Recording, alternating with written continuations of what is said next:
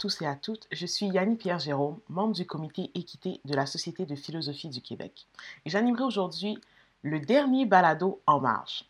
En Marge est une création du comité équité de la Société de philosophie du Québec. Il s'agit d'une série de cinq balados sur les marges en philosophie. Chaque épisode part d'un cas particulier ignoré ou mal connu pour montrer comment une approche philosophique, elle-même encore trop peu connue ou développée, permet de l'éclairer. Aujourd'hui, j'ai le plaisir de m'entretenir avec Valérie Giroux, euh, qui est juriste et titulaire d'une maîtrise en droit, dont le mémoire avait pour, objet un projet de réforme des infractions de cruauté envers les animaux du Code criminel canadien. Elle a également obtenu un doctorat en philosophie de l'Université de Montréal et sa thèse portait sur l'opportunité d'étendre les droits individuels les plus fondamentaux à tous les êtres sensibles et a été publiée aux éditions L'âge de l'homme en 2017. Donc, euh, pour commencer un peu euh, notre discussion, je vais euh, t'inviter, Valérie, à nous partager un peu euh, le cas dont tu voudrais nous parler aujourd'hui, qui d'ailleurs est criant d'actualité parce que c'est celui de la pandémie de la COVID-19. Et ma curiosité a quand même été piquée parce que comment est-ce que cette infection est liée à tes recherches sur nos devoirs et nos responsabilités envers les animaux? Euh, oui, ben merci Annie pour euh, la présentation. Ben, selon, c'est ça, une des principales hypothèses entourant l'origine de la maladie, euh, de la maladie. Donc, le coronavirus aurait été transmis par des chauves-souris à des êtres humains par l'entremise d'un autre animal dans un marché humide de Yuan en, Chine. On pense que les animaux sauvages sont porteurs d'environ 10 000 virus ayant le potentiel d'infecter des humains. On pense aussi que l'exploitation et l'abattage d'animaux dans les fermes industrielles, la déforestation et le commerce d'animaux exotiques augmentent terriblement le risque de propagation des virus, mais aussi d'apparition de nouveaux types d'infections. La santé euh, des, humains, des êtres humains et celle des animaux et de l'environnement semble si étroitement liée que le programme Une santé, en anglais on, l'appelle One Health, est promu par euh, la communauté scientifique. Nombre de personnes pensent maintenant qu'il faut remettre en question l'élevage concentrationnaire, freiner la déforestation et renoncer au commerce d'animaux sauvages pour réduire le risque d'épidémie et de pandémie qui menacent l'humanité. Aux zoonoses, ces maladies transmises aux êtres humains par des animaux comme la COVID-19, mais aussi le SRAS, le VIH-Sida ou l'Ebola, s'ajoutent plusieurs autres raisons anthropocentrer de mieux traiter les animaux. On peut penser aux, autres problèmes de santé, les problèmes liés à la consommation de produits animaux. Euh, par exemple, on donne énormément d'antibiotiques aux animaux qu'on élève pour se nourrir, ce qui favorise euh, l'antibiorésistance. On sait aussi que une diète euh, riche en viande rouge augmente considérablement les risques de maladies cardiovasculaires et de diabète de type 2. On peut penser aux problèmes environnementaux. Les avantages écologiques d'une alimentation végétale sont maintenant très, très bien connus. On sait d'abord que la pêche entraîne la, destruction de la vie océanique, de très loin le plus grand système, le plus grand écosystème de la planète. Détruire les poissons, les grands mammifères marins raréfie le, phytoplancton qui est absolument crucial pour absorber le CO2 dans l'atmosphère Ensuite, la production de viande rouge et de produits laitiers à cause des flatulences des vaches, est responsable d'une immense proportion des gaz à effet de serre. Selon le dernier rapport du GIEC, euh, euh, les stratégies concentrées sur le passage à une diète végétale pourraient nous permettre de réduire de 40 à 70 nos émissions de GES d'ici 2050. La production de viande représente aussi une des principales raisons pour lesquelles on, recourt à des pesticides aux effets écologiques très nocifs. La production de viande a aussi de graves conséquences pour la biodiversité, puisque l'élevage accapare les, terres euh, émergées pour servir de, de, pâturage et pour produire du fourrage. Autrement dit, on rase des forêts, comme, comme la forêt amazonienne, pour cultiver du soya pour nourrir le bétail.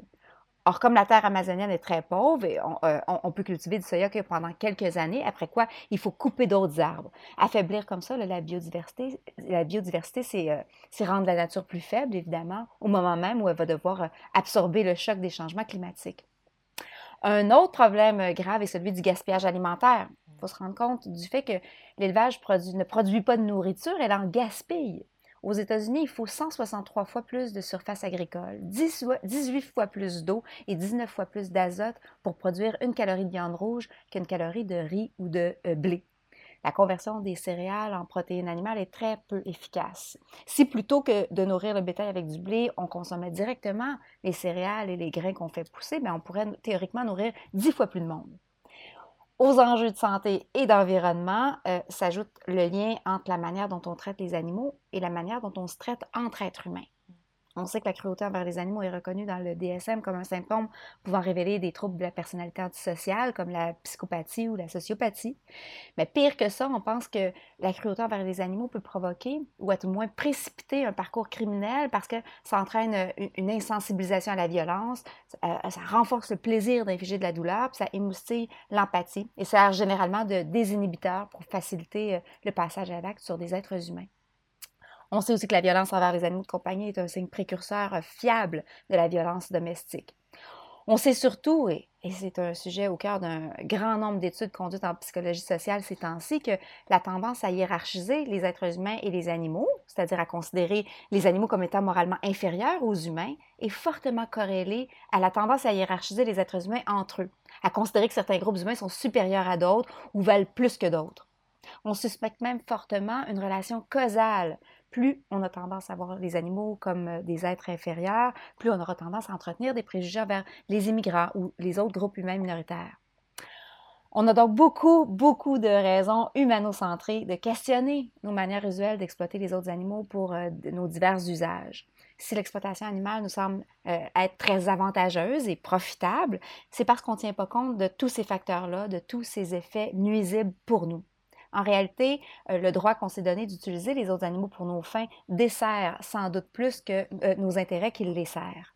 Mmh. C'est vraiment très intéressant comme, euh, comme explication générale. Puis je comprends qu'on a donc de nombreux arguments anthropocentrés, ou du moins anthropocentrés ou centrés sur l'humain, de revoir nos pratiques qui impliquent des animaux. Mais je pense que ces raisons ne sont pas nécessairement celles qui t'intéressent le plus, n'est-ce pas? Et auxquelles tu as consacré la majorité de ta recherche. Euh, tu soutiens que même si les êtres humains n'en bénéficiaient d'aucune manière, nous aurions quand même l'obligation de traiter différemment les animaux de la manière dont on le fait aujourd'hui. Pourquoi? Oui, on vient de voir a de très nombreux arguments anthropocentrés, des arguments non fondés sur des intérêts proprement humains, que ce soit les nôtres ou ceux des générations humaines futures, de revoir nos pratiques qui impliquent des animaux non humains. Mais on a aussi des raisons non anthropocentrées de le faire, des très bonnes raisons, je pense, des raisons qui relèvent euh, d'abord du bien-être animal. Les personnes qui se préoccupent des animaux pour eux-mêmes, plutôt que de manière indirecte parce que leur sort est, lié à celui des êtres humains, partent de ce que la science nous apprend sur la sensibilité des animaux, c'est-à-dire sur leur capacité à faire l'expérience consciente du monde qui les entoure et de ce qui leur arrive. On sait maintenant que tous les mammifères, les oiseaux et les poissons sont capables de ressentir le plaisir et la douleur qui sont euh, affectés subjectivement, positivement ou négativement, par la manière dont on les traite, qu'ils ont des intérêts personnels, incluant évidemment l'intérêt à ne pas souffrir et à s'épanouir. Même certains invertébrés, euh, comme les pieuvres, seraient, paraît-il, sensibles ou sentients, comme euh, plusieurs préfèrent le dire. Mm. Le cas des insectes est, encore controversé. On croit que les plantes, pour leur part, puisqu'elles sont dépourvues de système nerveux, sont euh, incapables de ressentir quoi que ce soit.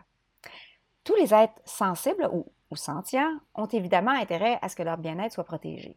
Et à partir de ce constat-là, les animalistes font un raisonnement bien simple et tout compte fait euh, très peu controversé. Ils nous disent que puisque tous ces animaux sont sentients et qu'ils ont, comme nous, intérêt à ne pas souffrir, alors il faut le plus possible éviter de leur infliger de la souffrance. Et cette idée-là est tellement consensuelle qu'elle a même donné lieu à des prohibitions légales. Depuis plus de 100 ans maintenant, notre, notre code criminel, pardon, notre code criminel interdit qu'on inflige de la douleur non nécessaire à des animaux ou encore qu'on les tue sans excuse légitime. Le problème, c'est que ces dispositions législatives sont interprétées de manière à ce que la douleur entraînée par des méthodes considérées comme normales dans l'industrie concernée soit présumée nécessaire. Seuls les cas d'abus ou de cruauté qui s'éloignent de ce qui est prévu dans les codes de pratique pourront être reconnus comme non nécessaires et donc criminels. Autrement dit, une pratique très douloureuse pour les animaux, pourvu qu'elle soit courante, va être acceptée, même s'il existe d'autres pratiques euh, beaucoup moins douloureuses par lesquelles on pourrait la remplacer. Surtout, et comme l'explique le juriste américain euh, Gary Francione, on voit mal pourquoi le critère de la nécessité devrait s'appliquer seulement aux méthodes particulières utilisées dans le cadre de certaines activités, mais pas aux activités elles-mêmes. Francione nous fait remarquer que la vaste majorité des usages qu'on fait des animaux ne servent que l'objectif de nous procurer du plaisir ou de nous faciliter la vie. Il remarque que la chasse et la pêche consistent bien souvent à infliger de la souffrance euh, ou à tuer pour euh, le plaisir sportif que l'activité procure, que le cirque, le cinéma, les courses ou combats d'animaux, le rodéo, la corrida, les zoos, les spectacles aquatiques, toutes ces activités sont des activités de pur divertissement. Euh, que la fourrure, le cuir euh, et la laine ne servent maintenant plus qu'à suivre la mode et que l'alimentation carnée et la consommation de produits laitiers et d'œufs semblent dorénavant servir exclusivement euh, notre plaisir gustatif ou encore celui qu'on retire du maintien des traditions culinaires. Le plus souvent, il semble que c'est ultimement parce qu'il est plaisant ou commode d'exploiter les animaux qu'on accepte de, le faire, de les faire souffrir autant qu'on le fait. Sauf que le plaisir, c'est aussi ce qui motive les personnes cruelles à torturer les animaux. Ça ne peut pas raisonnablement être assimilé à euh, de la nécessité. Francione analyse euh, la situation et observe que d'une part, on admet que la souffrance des animaux doit être prise très au sérieux, mais que d'autre part, on accepte de faire souffrir des animaux pour le moindre de nos caprices. La seule activité qui pourrait sembler répondre à des considérations plus sérieuses, qui dépassent euh, celles du simple plaisir, c'est la recherche scientifique. Francione consacre donc un chapitre entier euh, d'un livre qui est euh, intitulé L'introduction aux droits des animaux, un chapitre entier donc à la vivisection. Et il cherche à démontrer dans un premier temps que la très vaste majorité des recherches scientifiques qui impliquent des animaux ne sont pas elles non plus nécessaires. Il présente de nombreuses preuves à cet effet-là, notamment des expériences nées sur des animaux qui ont gravement nuit à la santé humaine parce que les effets secondaires de certains médicaments dangereux pour les êtres humains n'affectaient pas les animaux sur lesquels ils avaient été testés. Euh, il rappelle que le fait, le, fait, que la plupart des expériences ne servent qu'à tester la toxicité de produits domestiques ou cosmétiques. Mmh. La possibilité que si euh, l'argent investi dans la vivisection l'était plutôt dans la recherche de méthodes alternatives, on obtiendrait des résultats encore plus utiles à la santé humaine. Le fait que les animaux sont souvent utilisés dans le cadre de procédures si complexes qu'il devient impossible d'évaluer le lien causal réel entre l'exploitation d'animaux et l'obtention de résultats utiles. Le fait que de très nombreuses expériences invasives ont été menées dans le seul objectif de satisfaire la curiosité sans que ce soit lié là, directement en tout à la santé ou à l'amélioration de la vie des êtres humains, etc. En conclusion, c'est ce que, en tout cas, euh, Gary Francione conclut, l'expérimentation animale, comme euh, quasiment toutes les autres activités impliquant l'utilisation d'animaux, n'est généralement pas nécessaire. Wow, c'est vraiment très intéressant. Mais même si on fait, euh, on, est d'accord quand même, beaucoup souffrir les animaux, qu'on les tue sans que ce soit vraiment nécessaire, selon l'argument, on est généralement d'accord, c'est vrai, pour reconnaître qu'il faudrait le faire le moins possible. Je crois que ça, c'est quelque chose sur lequel tout le monde, tout le monde est d'accord, limiter la souffrance des animaux. Mais on peut être d'accord avec l'idée selon laquelle il faut éviter de causer des torts sans nécessité, sans pour autant penser que les animaux sont euh, nos égaux d'un point de vue moral, et euh, sans renoncer à dire que les intérêts des êtres humains sont quand même plus importants que ceux des animaux, selon, il, me semble, du moins. Euh, je veux dire, on peut reconnaître, ben, beaucoup reconnaissent qu'il faut éviter les abus, la cruauté, et et même toutes les formes d'exploitation d'animaux qui impliquent qu'on inflige beaucoup de souffrance à des animaux pour des raisons secondaires, comme tester des produits cosmétiques ou domestiques, comme, comme tu l'as mentionné, ou encore porter de la fourrure. Mais que doit-on penser des usages qui sont réellement utiles à la santé humaine, comme l'expérimentation biomédicale, qui sauve réellement des vies, par exemple, ou de celles qui minimisent les dommages causés aux animaux, comme l'élevage familial ou bio, et, euh, fait dans le respect des animaux que les fermiers connaissent même par leur nom. C'est on a vu tellement d'exemples, c'est des petites vidéos cute sur YouTube où comme il y a le fermier qui prend soin de, de, ses vaches, qui connaît très bien, puis de ses poules. Mais est-ce qu'il y a un problème même avec euh, ce genre d'activité selon toi? C'est une excellente question. Ben, d'abord, il faut quand même se rappeler qu'entre 85 et 98 de nos produits d'origine animale proviennent d'élevages industriels où les animaux souffrent horriblement. On sait aussi que même dans les petits élevages extensifs et biologiques, on sépare les veaux de leur mère dans une détresse, euh, incroyable des deux individus quelques jours ou même quelques heures après leur naissance et qu'on a recours à toutes sortes de pratiques euh, extrêmement douloureuses pour les animaux comme euh, la coupe de la queue ou la castration sans anesthésie par exemple.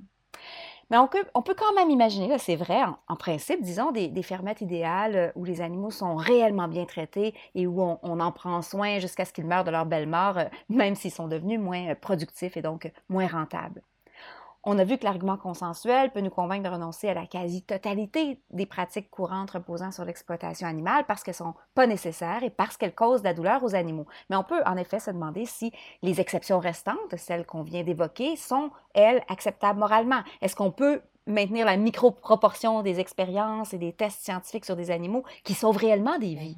Est-ce qu'on peut conserver les élevages où les animaux ne subissent euh, pas de traitement douloureux et ne sont pas tués prématurément, en supposant qu'on peut, qu'on peut s'en trouver?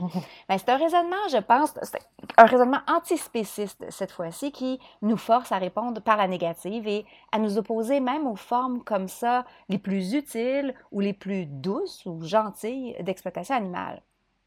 Quand on s'intéresse à la justice, à la justice comparative plus précisément, on peut difficilement éviter la notion de discrimination arbitraire, tant elle tient un rôle important dans l'application d'un grand principe de justice, un principe qui remonterait à Aristote, dit-on, principe selon lequel il faut traiter les cas semblables de manière identique. Ce que nous dit ce grand principe-là, qui se trouve d'ailleurs au fondement d'à peu près toutes nos meilleures théories de la justice, mm-hmm. c'est que pour discriminer, c'est-à-dire pour traiter des cas semblables de manière différente, ben, ça prend une bonne raison, une raison moralement valable, une justification satisfaisante. Quand on traite différemment les uns et les autres, ben, il semble nécessaire de le faire sur la base d'un critère pertinent dans les circonstances, d'une manière qui ne remet pas en cause l'égalité morale des personnes, qui ne témoigne pas d'un manque de respect, d'une atteinte à leur dignité. Discriminer entre les hommes et les femmes quand on choisit un partenaire sexuel, ben, c'est certainement permis d'un point de vue moral, ça s'explique probablement par le fait que l'orientation sexuelle d'une personne semble paraître pertinente dans ce contexte bien précis. Sauf que ces mêmes préférences sexuelles-là ne pourront évidemment pas justifier une différence dans l'accès offert aux soins de santé, par exemple, ou dans l'embauche pour un poste de prof au cégep ou à l'université, mmh euh, sauf si on, cherche à compenser une discrimination euh, systémique injuste ou encore à traiter équitablement des, des individus ayant des besoins ou des capacités différentes euh, euh, parce qu'on appelle euh, parfois une discrimination positive. Pour cibler et le plus souvent dénoncer certaines des formes injustes que peut prendre la discrimination, on parle de racisme, de sexisme, d'agisme, de capacitisme, de classisme. Le critère de la couleur de la peau ou de l'appartenance ethnique, euh, celui du genre ou du sexe, celui de l'âge, celui des formes et capacités du corps ou de l'esprit, ou encore celui de la classe sociale, ne peuvent certainement pas justifier toutes les discriminations, surtout pas celles qui, qui pourraient affecter le statut moral et juridique qu'on donne aux uns et aux autres. Comme ces caractéristiques-là n'ont aucune pertinence quand vient le temps d'attribuer une valeur morale aux différents individus, on estime que tous les êtres humains, peu importe leur particularité de cet ordre-là, sont moralement et légalement considérés comme des égaux. Même si je suis moins euh, intelligente que vous, je suppose, j'espère, Yannick, que vous conviendrez que euh, je ne suis pas inférieure à vous sur le plan moral, que je devrais avoir les mêmes droits individuels fondamentaux que vous.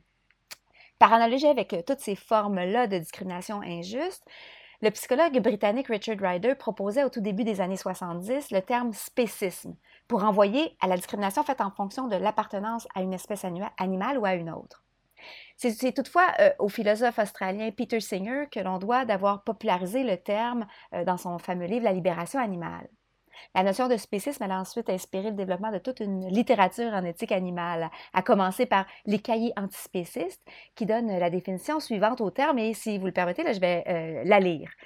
Euh, je cite, Le spécisme est à l'espèce ce que le racisme et le sexisme sont respectivement à la race et au sexe, la volonté de ne pas prendre en compte ou de moins prendre en compte les intérêts de certains au bénéfice d'autres, en prétextant des différences réelles ou imaginaires, mais toujours dépourvues de liens logiques avec ce qu'elles sont censées justifier.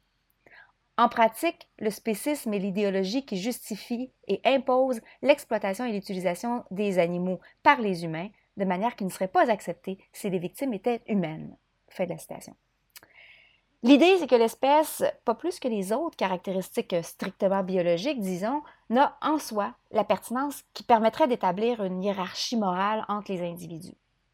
Pour faire ressortir le caractère injuste de la discrimination en fonction de l'espèce, les auteurs de science-fiction Endo Binder, de leur nom de plume conjoint, mhm. avaient fait dans une nouvelle publiée en 1941 intitulée, avait, euh, intitulée pardon, The Teacher from Mars. Dans euh, cette fable morale, qui portait en fait sur le racisme, le protagoniste était un professeur venu de la planète Mars que ses élèves euh, raillaient et insultaient en raison de son apparence différente. Il était plus grand que les humains, il avait des tentacules, la peau plus épaisse.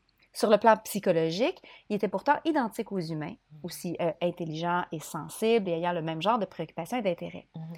Les lecteurs de la nouvelle sont amenés à reconnaître qu'en tant que tels, les différences physiques ou biologiques entre différents groupes d'individus ne devraient faire aucune différence sur le plan moral. Le spécisme peut donc être compris comme la discrimination injustifiée fondée sur le fait que les individus appartiennent à telle ou telle espèce. On parle alors de spécisme pur. Mais comme le laissait deviner la définition qu'en donnaient les cahiers antispécistes, le phénomène peut aussi se présenter sous une autre forme, une forme euh, qu'on peut qualifier d'attributive. Plutôt que de se fonder sur l'espèce en tant que telle, la discrimination injustifiée peut avoir pour fondement des caractéristiques ou des attributs typiquement associés à l'espèce, comme la conscience de soi, l'agentivité morale, la capacité à délibérer moralement et à être tenu moralement responsable de ses actes, la rationalité, etc. Pour nous, aider à, comprendre ce dont il s'agit, le philosophe John Harris imagine qu'on tombe, nous les humains, sous la domination d'extraterrestres qui se considèrent comme mentalement et moralement supérieurs à nous, de la même manière qu'on se considère, nous, aujourd'hui, comme supérieurs aux autres animaux terrestres, aux animaux non humains. Harris demande si on concéderait aux extraterrestres le droit de nous élever et de nous tuer pour se nourrir, si on reconnaîtrait tout simplement qu'ils sont dans leur bon droit de nous exploiter pour leur fin. Il fait remarquer qu'on serait sans doute non seulement effrayé, mais aussi scandalisé, qu'on aurait envie de plaider notre cause en faisant remarquer aux extraterrestres qu'on a beau être moins intelligent qu'eux, qu'on a beau être incapable de télépathie, qu'on a beau se faire la guerre et polluer notre planète jusqu'à la détruire, mm. bien, il en demeure pas moins que notre vie et notre liberté, bien, on y tient, que c'est tout ce qu'on a et que c'est pas parce qu'on n'appartient pas à l'espèce supérieure en termes d'aptitude mentale qu'on devrait perdre tous nos droits individuels. La plupart des différences cognitives n'ont pas plus de pertinence morale en fait que les caractéristiques strictement biologiques comme la couleur de la peau, le sexe ou l'espèce. La seule capacité psychologique qui semble, elle, être pertinente moralement, c'est la sentience. C'est d'ailleurs la seule caractéristique qu'ont en commun tous les êtres humains qu'on considère comme des égaux d'un point de vue moral. C'est cette capacité-là, en réalité, qui, en tout cas, euh, semble se trouver au fondement de l'égale valeur morale des individus. Or, comme on l'a vu, des animaux d'autres espèces ont aussi la caractéristique d'être sentients. Par conséquent, il semble injustifié de refuser d'étendre l'égalité morale à tous ces autres animaux, à tous les êtres sentients.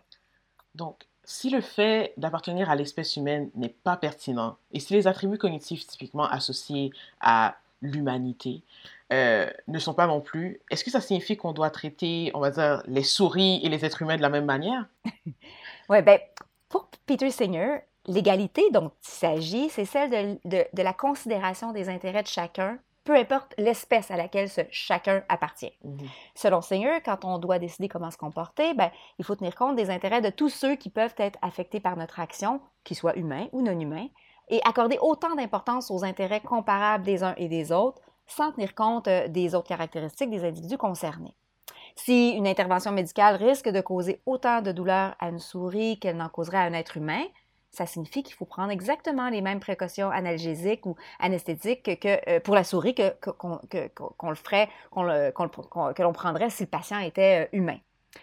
À l'inverse, on n'est pas forcé de traiter des intérêts différents de la même manière. Si les souris n'ont pas intérêt à jouir de liberté de religion ou d'association, ou si elles n'ont pas intérêt à avoir un droit à la réputation, alors que certains êtres humains ont ces intérêts-là, le principe de l'égale considération des intérêts semblables ne nous oblige pas à accorder les mêmes droits aux souris et aux êtres humains.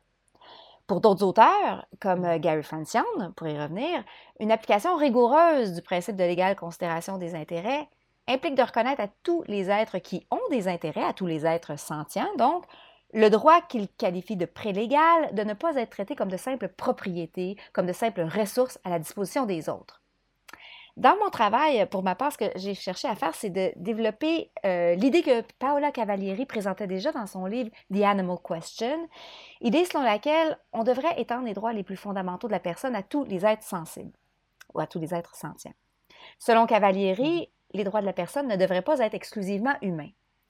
J'en conclus hein, euh, que, au, bout, de mon travail, disons, je, conclus que Cavalieri a raison, que les droits de la personne devraient euh, euh, minimalement être octroyés à tous les êtres sentients. Et je, pense donc notamment au droit à l'intégrité physique et psychologique, au droit de ne pas être tué prématurément et au droit de ne pas être asservi, subjugué, assujetti.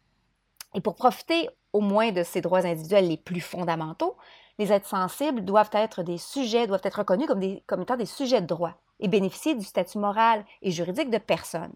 Ils doivent tous se voir accorder la personnalité juridique et jouir des droits personnels qui lui sont associés. Encore une fois, ça n'implique pas que les souris et les êtres humains aient tous les mêmes droits. Les êtres humains n'ont pas tous les mêmes droits d'ailleurs. Mais euh, ça signifie qu'on ne pourrait plus justifier de refuser aux uns certains droits qu'on accorde aux autres en faisant tout simplement appel à leur espèce respective ou à, euh, ou à une infériorité de statut moral fondée sur l'espèce. Merci pour la présentation de la critique antispéciste, c'est très intéressant. Euh, j'ai l'impression que c'est quand même tout de même quand même assez convaincant. Je, je ça, ça, ça, pourrait être, ou du moins en théorie, ça, on, peut, on peut être d'accord sur certains points, mais pourtant, il y a encore tellement peu de gens qui se revendiquent de l'antispécisme. Est-ce que c'est parce qu'il y a des bonnes objections ou quelles sont les raisons euh, qu'on pourrait opposer en fait à l'antispécisme? Parce qu'en tant que bon philosophe, évidemment, il faut bien qu'on aille voir euh, les objections de l'autre côté pour affirmer un peu plus solidement. oui, oui, oui, bien sûr. Il y a, il y a, très, peu, très peu de philosophes euh, en fait qui ont tenté de justifier le spécisme pur. Quelques-uns soutiennent que les capacités cognitives sophistiquées associées au statut de personne tel qu'on l'entend en philosophie sont mm. moralement pertinentes. Leurs positions et leurs arguments sont euh, quand même assez affolants et détestables puisqu'ils remettent en question non seulement mm-hmm. l'égalité entre tous les êtres sentients, mais aussi l'égalité entre tous les animaux euh, euh, sentients, mais aussi l'égalité entre tous les êtres humains. Le plus souvent, c'est d'autres types de réponses qui vont être données mm. aux antispécistes. Je pense d'abord à l'objection dite de la norme pour le groupe. Le philosophe Carl Cohen, par exemple, soutient que pour avoir des droits, il faut être capable de jugement moraux ou d'agentivité morale. Or, les animaux seraient dépourvus de cette capacité et c'est ce qui les distinguerait des êtres humains. Bien sûr, Cohen sait que ce ne sont pas tous les êtres humains qui peuvent être tenus moralement responsables de leurs actes pour éviter que son critère remette en cause les droits dont profitent ces êtres humains, qui ne sont donc pas des agents moraux, il précise que l'agentivité morale qui distingue les humains mhm. et les animaux n'est pas un test qu'on doit administrer euh, aux individus un à un. Le problème des animaux qui n'appartiennent pas à l'espèce humaine serait qu'il est dans leur nature de ne pas être capable de jugements moraux. La norme pour euh, les groupes auxquels ils appartiennent est d'être incapable d'agentivité morale. Aussi, peu importe si certains animaux étaient exceptionnellement capables de délibérer moralement ou que certains humains en sont incapables, ce qui compte et ce qui est typique pour leur groupe. C'est ce raisonnement qui lui permet de conclure que tous les êtres humains peuvent mmh. donc avoir des droits et aucun autre animal ne le peut.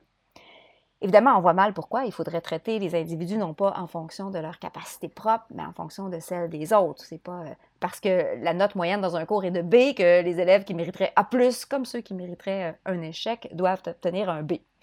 Pourquoi d'ailleurs déterminer la nature d'un individu? En fonction de son espèce plutôt que euh, d'une des, des, multiples autres groupes auxquels il, appartient. Pourquoi ne pas privilégier les groupes plus restreints, comme celui des, êtres incapables d'agentivité morale? Si je suis incapable de délibération morale, j'appartiens, et c'est trivial, au groupe des personnes incapables d'agentivité morale, et la norme pour ce groupe-là, c'est d'être incapable d'agentivité morale l'astuce de Cohen ne me permettrait pas alors d'être traité mm-hmm. comme si j'étais un agent euh, moral, puisque ma nature, déterminée par ce qui est la norme au sein de mon groupe, ne serait pas alors euh, d'être un agent moral. Ou euh, pourquoi ne pas privilégier à l'inverse les groupes plus larges, comme celui des êtres sentients ou même des êtres vivants? On pourrait alors me traiter comme si j'étais incapable d'agentivité morale, puisque la vaste majorité des êtres sentients, et c'est encore plus vrai de l'ensemble des organismes vivants, est dépourvue d'agentivité morale. On pourrait donc considérer qu'il est dans ma hmm. nature d'être incapable d'assumer des devoirs moraux, même si en réalité, moi, personnellement, euh, j'ai les capacités de le faire. Évidemment, le, principal problème avec l'objection de Cohen est qu'elle repose sur la supposition que la gentilité morale est une condition pour avoir des droits. Or, on voit bien mal pourquoi ce serait le cas. D'ailleurs, certains juristes ont beau dire que euh, les droits viennent avec des obligations, c'est juste faux. Les jeunes enfants ne sont pas considérés comme responsables moralement et, légalement et ils jouissent pourtant du même statut juridique que les adultes et ils ont des droits à proprement mmh parler. On pourrait même argumenter, euh, il me semble, que ce sont euh, les plus vulnérables parmi nous qui devraient jouir en priorité des protections prévues comme ça par la loi. La deuxième objection à laquelle je pense consiste à soutenir que si on est en droit de privilégier les êtres humains aux autres animaux, c'est pas parce que les humains ont une valeur absolue qui soit plus grande que celle des autres, mais parce que les agents moraux auraient des devoirs spéciaux envers les membres de leur propre espèce. De leur propre espèce pardon. Celles et ceux qui défendent le tribalisme moral se disent qu'après tout, si les lions étaient des agents moraux, capables de délibération et de responsabilité morale, ben, eux non plus ne pourraient pas être blâmés de prioriser leurs semblables. Celles et ceux qui pensent que ce tribalisme ou cette morale partialiste euh, n'est pas justifié parlent de spécisme indexical ou de spécisme relatif. Bien sûr, les antispécistes reconnaissent que certaines de nos obligations morales découlent des relations que les uns entretiennent avec les autres le devoir de venir en aide à une personne qui est en train de se noyer incombe surtout à la personne qui se trouve à l'endroit où le drame est en train de se produire. Euh, le devoir d'écouter avec bienveillance les confidences de quelqu'un apparaît surtout en contexte d'amitié ou en psychothérapie. Celui de soigner un jeune enfant ou une personne âgée revient peut-être en priorité à ses proches. Et on serait nombreux à être troublés de voir une mère s'occuper ou se préoccuper plus d'un étranger que de son propre enfant. Mais ça ne veut pas dire qu'il est toujours légitime de causer un tort à un individu dont on ne se sent pas proche pour bénéficier à un des siens. On excuserait difficilement une mère qui volerait la nourriture d'un bébé qui en a besoin pour nourrir le sien, par exemple. Surtout, un favoritisme qui se fonderait sur le sexe, le genre ou la race nous paraîtrait inacceptable d'un point de vue moral. On refuserait certainement d'accorder à un homme blanc le droit de privilégier un homme plutôt qu'une femme parce qu'il estime avoir un devoir de loyauté envers les individus du même sexe ou du même genre que lui. Euh, il nous paraîtrait tout aussi intolérable qu'il choisisse de sauver une personne blanche plutôt qu'une personne noire, toujours dans la situation où il pourrait sauver qu'une seule personne, parce qu'il s'identifie davantage aux blancs et qu'il estime avoir un plus grand devoir de solidarité envers eux la partialité dans la considération des intérêts euh, des individus et de leurs intérêts ne devrait sans doute pas suivre les frontières de l'espèce non plus. On reconnaît que notre devoir moral d'impartialité balise notre tendance au favoritisme. Et ce, même si on a évidemment des obligations relationnelles et qu'il est souvent légitime et même admirable de faire preuve de loyauté et de solidarité envers certains individus en particulier. Je dirais que, ce sont, que c'est ça les deux principales objections qu'on rencontre dans la littérature sur le sujet. Évidemment, ce n'est pas surtout ça qui explique pourquoi encore bien peu de gens se réclament de l'antispécisme. Euh, il y a sans doute plein de raisons à ça. Des raisons au nombre desquelles plusieurs nous sont révélées par la psychologie sociale. On parle de plus en plus du paradoxe de la viande, cette idée que la plupart des gens savent qu'en consommant des produits d'origine animale, ils contribuent à causer des torts à des animaux alors qu'ils ne leur veulent pourtant aucun mal. Celles et ceux qui n'ont pas envie de motiver, modifier plutôt leur mode de vie et qui souhaitent continuer à manger des animaux se retrouvent en, situation de dissonance cognitive, ce malaise ressenti quand notre comportement n'est pas conforme à nos croyances ou à nos valeurs. Pour nous apaiser et nous permettre de surmonter cet inconfort-là, on a recours, euh, euh, semble-t-il, à toutes sortes de mécanismes psychologiques comme euh, la rationalisation de nos habitudes. On se dit que les animaux domestiques sont faits pour nous nourrir, que la condition même de leur existence est le fait qu'on les exploite et qu'on les tue. On se dit que les fermiers aiment leurs animaux et qu'ils les traitent probablement très bien. On tend à sous-estimer la sensibilité des animaux qu'on veut manger, euh, tout comme leur capacité mentale d'ailleurs. On se dit qu'on a besoin de viande ou de lait pour survivre ou que si tout le monde devenait végétalien, ben, l'économie s'écroulerait. Ce genre de raisonnement motivé nous permet de nous sentir moins coupables tout en continuant à avoir des pratiques fondées sur le spécisme. C'est très intéressant. Puis j'aime bien le fait qu'on part de, des principes, de la théorie et le raisonnement, euh, puis on arrive un peu plus euh, dans, dans, des cas pratiques. Mais euh, quelles sont les implications pratiques de tout ça, en fait? Ben, selon toi, encore une fois, est-ce que renoncer au spécisme nous force à, à tous et toutes abandonner la viande, le lait, les œufs, plus porter de cuir, etc. Est-ce que le monde entier devrait devenir vegan, en fait? Ben, comme je le mentionnais tantôt, l'antispécisme n'exige pas que tous les êtres sentients soient traités de la, de la même manière, puisqu'ils n'ont pas tous les mêmes mmh. intérêts. On n'a pas forcément à accorder euh, le droit de vote aux souris. Par contre, ce que l'antispécisme exige, c'est qu'on évite la discrimination arbitrairement fondée sur l'espèce et que les intérêts que les souris et les êtres humains ont en commun, lorsqu'ils ont bel et bien et lorsqu'ils sont bel et bien mmh. semblables, ben, soient pris avec euh, autant de sérieux, soient également considérés, soient aussi bien protégés. Ce que l'antispécisme commande, c'est de rejeter le suprémacisme humain, l'idéologie selon laquelle les humains peuvent légitimement asservir et dominer tous les autres animaux et la nature. Ça implique d'abord et avant tout d'accorder les droits fondamentaux de la personne à tous les êtres qui ont les intérêts que ces droits individuels-là ont pour fonction de protéger.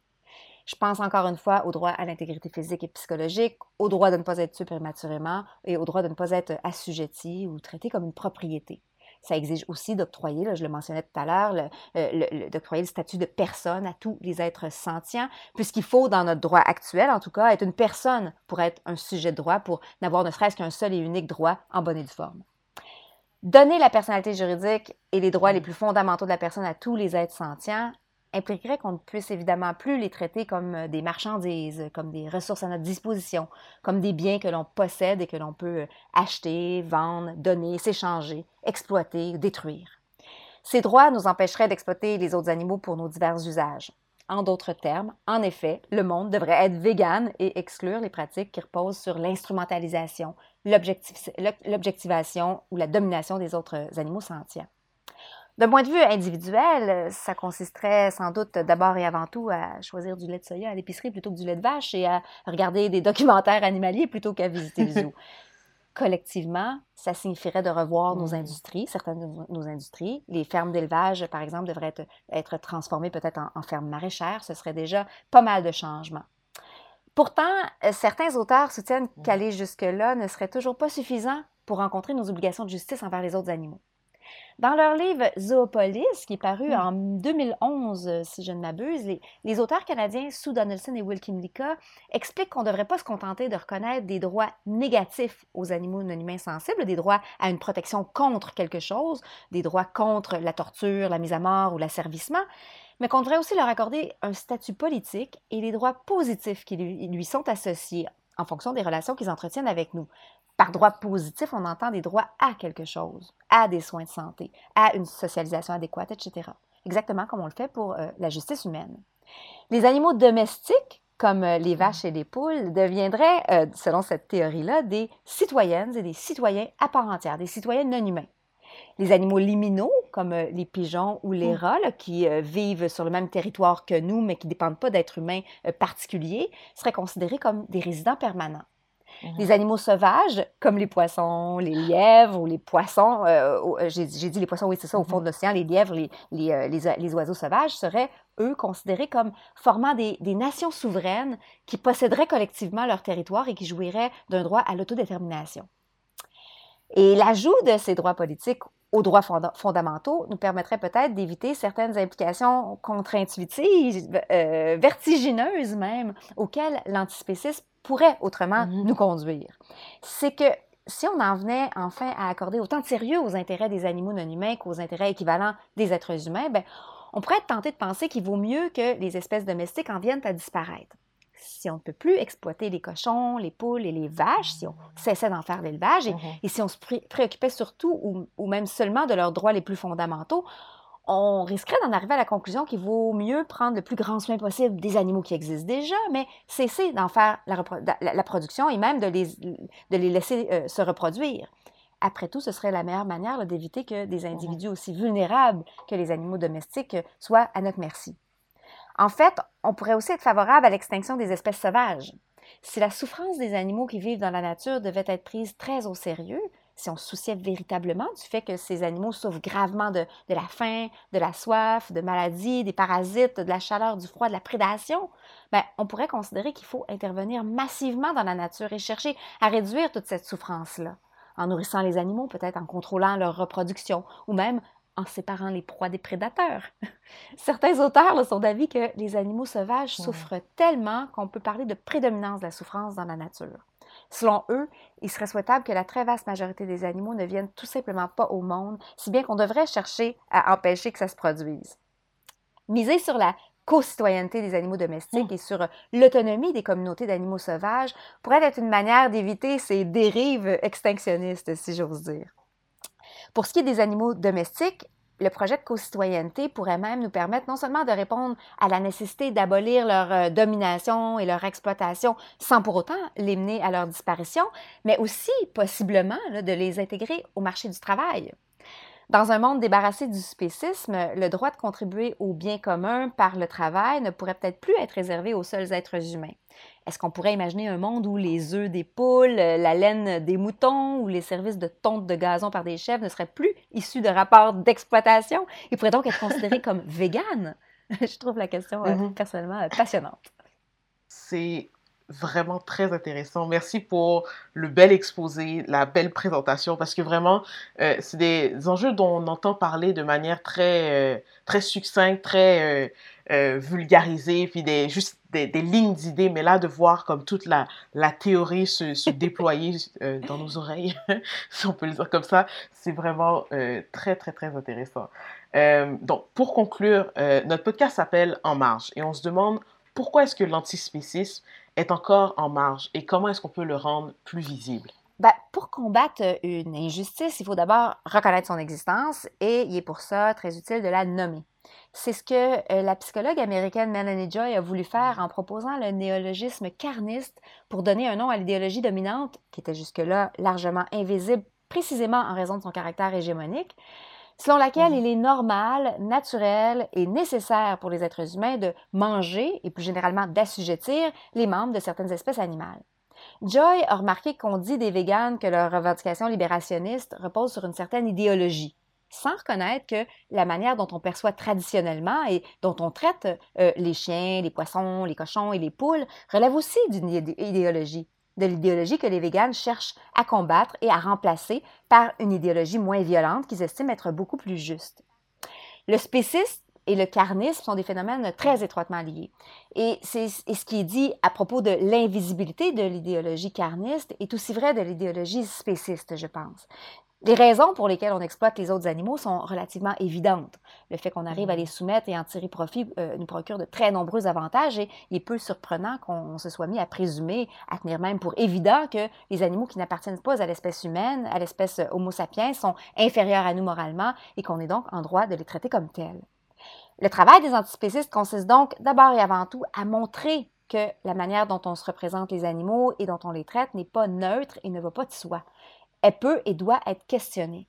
Les antispécistes font ici le travail incontournable, je dirais, qui consiste à diriger l'attention vers les personnes qui se rendent coupables d'une discrimination arbitraire, les personnes ou les institutions hein, euh, euh, qui se rendent coupables d'une discrimination euh, arbitraire, plutôt que vers celles qui dénoncent cette discrimination-là, les antispécistes ou les véganes.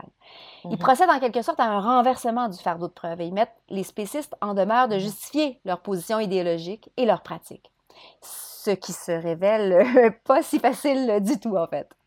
Je mentionnais tantôt que les, puissants mécanismes psychologiques de résistance au changement pour lesquels les antispécistes se battent. Mais les défis ont beau être immenses, peut-être qu'on a en ce moment plus que jamais raison d'espérer trouver la motivation de repenser profondément nos rapports aux autres animaux pour reconnaître enfin l'égalité morale de tous les êtres sentients. C'est qu'aux considérations liées à la justice animale s'ajoutent, comme on l'a vu, des motivations anthropocentrées relevant de l'écologie, de la santé humaine individuelle, du problème de la résistance aux antibiotiques, des liens entre l'oppression des animaux et celle de certains groupes humains, mm. ou encore des épidémies ou pandémies de zoonoses. Tout ça porte à croire que l'amélioration du sort des êtres humains et celle du sort des autres animaux vont de pair. Et puisque euh, bien des objectifs convergent comme ça, ben, il serait sans doute euh, euh, plus sage, sans doute très sage, de réunir les forces des différents mouvements pour la justice sociale. Merci encore euh, à toi, Valérie, pour, euh, pour l'entretien stimulant et riche d'aujourd'hui. Euh, en terminant, nous aimerions remercier nos collaborateurs et collaboratrices sans qui le projet ne pourrait pas être possible. Tout d'abord, notre partenariat avec le CRE, qui nous a aidés pour l'orchestration des enregistrements à Montréal. Ensuite, Gabriel Frenette, notre monteur audio. Emmanuel Boutin, notre BDiste, et finalement la Société de philosophie du Québec pour leur confiance. Merci à tous et j'espère que vous avez énormément apprécié euh, et appris euh, à travers euh, cette série de balados et au plaisir de, faire plus de projets qui, peuvent mettre un peu plus en lumière les, différents, les différentes recherches philosophiques qui sont toujours en marge malheureusement. Merci beaucoup Yann.